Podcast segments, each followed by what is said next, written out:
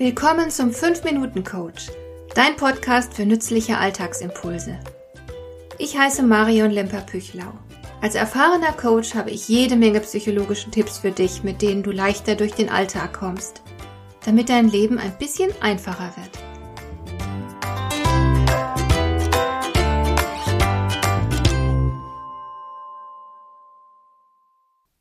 Fast jeder von uns hat schon einmal etwas vom sogenannten IQ gehört aber kaum jemand weiß, was genau dahinter steckt. Beim Intelligenzquotienten geht es um das Verhältnis von Intelligenzalter zu Lebensalter. Was das genau bedeutet, ist schnell erklärt. Es begann damit, dass der französische Psychologe Alfred Binet 1905 herausfinden wollte, ab welchem Alter man Kinder am besten in die Schule schickt. Nachdem er vielen Kindern unterschiedlichen Alters etliche Tests vorgelegt hatte, wusste er, zu welchen Leistungen vier, sechs oder zehnjährige im Durchschnitt fähig waren. Aus der alterstypischen mentalen Leistungsfähigkeit machte er dann das sogenannte Intelligenzalter. Wer die für ihn alterstypischen Aufgaben lösen konnte, war also normal intelligent. So entstand der erste Intelligenztest.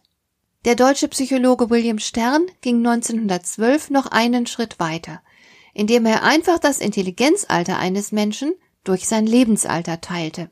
Wenn also ein vierjähriges Kind bereits imstande ist, die Aufgaben für Sechsjährige zu lösen, ergibt sich daraus der Quotient aus 6 geteilt durch 4 macht also 1,5. Dann kam ein US-amerikanischer Psychologe dazu und fand das Komma doof.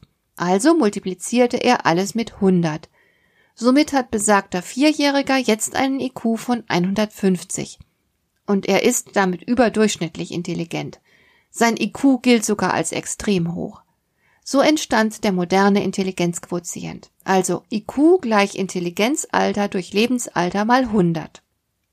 Ein IQ von 100 entspricht der Norm. 1937 wurden noch ein paar Anpassungen des Tests an verschiedene Altersklassen vorgenommen, aber seitdem hat sich nicht mehr viel geändert und der sogenannte Stanford-Binet-Test ist auch heute noch im Einsatz. Der Test ist häufig kritisiert worden, weil er nur einige wenige Fähigkeiten misst, wie zum Beispiel sprachliches Ausdrucksvermögen oder mathematische Fähigkeiten. Allerdings hat sich gezeigt, dass jemand, der hinsichtlich dieser Fähigkeiten ein bestimmtes Leistungsniveau aufweist, dasselbe Niveau auch bei anderen Merkmalen, also solchen, die der Test nicht erfasst, aufweist. Die Ergebnisse des IQ sind also auch auf andere Fähigkeiten übertragbar. Der IQ scheint also die allgemeine Aufgabenlösefähigkeit zu beschreiben. Intelligente Menschen kommen darum auch generell im Alltag besser klar. Nun bist du vielleicht neugierig geworden und wüsstest gerne, wie es denn um deinen eigenen IQ steht.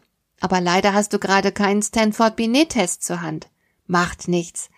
Denn Wissenschaftler haben herausgefunden, dass es bei sehr intelligenten Menschen bestimmte typische Verhaltensmerkmale gibt. Ich zähle dir jetzt einfach mal ein paar auf und wenn du dich in diesen Beschreibungen wiederfindest, bist du sehr wahrscheinlich ziemlich intelligent. Also, los geht's. Intelligente Menschen sind neugierig. Sie sind von klein auf wissbegieriger als Gleichaltrige und Lernen macht ihnen Spaß. Überdurchschnittlich intelligente Menschen haben einen unordentlichen Schreibtisch, das sprichwörtliche kreative Chaos. Sie sind zudem relativ faul. Sie verbringen mehr Zeit mit Nichtstun als andere. Sie sitzen oder liegen herum und hängen ihren Gedanken nach. Im Gegensatz zu weniger intelligenten Menschen langweilen sich die Intelligenten nicht. Sie brauchen viel weniger Ablenkung und machen auch nicht gerne Sport. In ihrem Kopf ist genug los, dass sie sich immer angeregt und unterhalten fühlen. Interessanterweise sind besonders intelligente Menschen auch besonders humorvoll. Sie lieben schwarzen Humor und Sarkasmus. Erstaunlich und nicht leicht erklärbar ist zudem die Tatsache, dass intelligente Menschen tendenziell Langschläfer sind. Sie bleiben abends oft lange auf, arbeiten auch mal gern nachts und sind dann morgens entsprechend müde. Und noch etwas ist typisch. Da sich besonders intelligente Menschen so viele Gedanken machen, sehen sie auch Negatives deutlicher und sind eher unzufrieden. Diese Unzufriedenheit hat mehrere Folgen. Intelligente Menschen kennen mehr Flüche. Sie ärgern sich öfter über andere und provozieren dann auch mal gerne. Und Sie sind oftmals ängstlicher als weniger intelligente Menschen, weil ihnen Gefahren deutlicher vor Augen stehen. Sie sorgen sich deshalb einfach mehr. Leuchtet ein. Eher kurios fand ich ein Studienergebnis der Carroll University of Wisconsin, wonach sehr intelligente Menschen eher Katzen mögen statt Hunde. Ich habe keinerlei Idee, wie sich das erklären lässt. Einfach zu verstehen ist hingegen die Tatsache, dass die intelligenteren Menschen meist introvertiert sind. Sie haben ganz einfach weniger Freunde, weil sie ihre mentalen Kapazitäten lieber für berufliche und private Projekte einsetzen, statt mit anderen Menschen abzuhängen.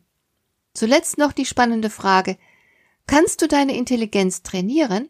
Dazu mehr in der nächsten Folge. Hat dir der heutige Impuls gefallen? Dann kannst du jetzt zwei Dinge tun. Du kannst mir eine Nachricht schicken mit einer Frage, zu der du gerne hier im Podcast eine Antwort hättest. Du erreichst mich unter info@lemper-püchlau.de. Und du kannst eine Bewertung bei iTunes abgeben, damit diese Sendung für andere Interessierte sichtbarer wird. Schön, dass du mir zugehört hast. Bis zum nächsten Mal eine gute Zeit für dich.